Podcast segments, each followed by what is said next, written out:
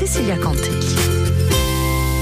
L'été, les vacances, c'est aussi pour vous le moment eh bien, de vous créer de nouveaux souvenirs ou à défaut de partager des moments de vie que vous adorez avec vos proches. Alors justement, quel est votre souvenir de vacances préféré, celui que vous aimeriez partager avec le monde entier? Moi, mon souvenir de vacances préféré, euh, il se situe aux Aiguilles de Baville dans une, ancienne bergerie de mes grands-parents qui a été toute refaite et, à laquelle euh, voilà on monte régulièrement tous les ans.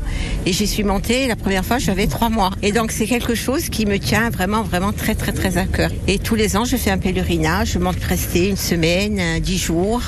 Je transmets énormément puisque c'est mes parents qui l'ont. Donc c'est elle a quatre générations. C'est mes parents qui l'ont toute rénovée.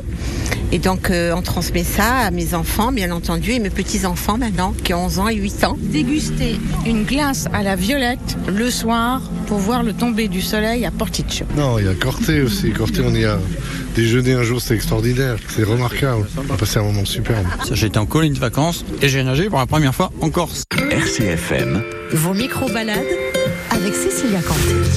Pas mal.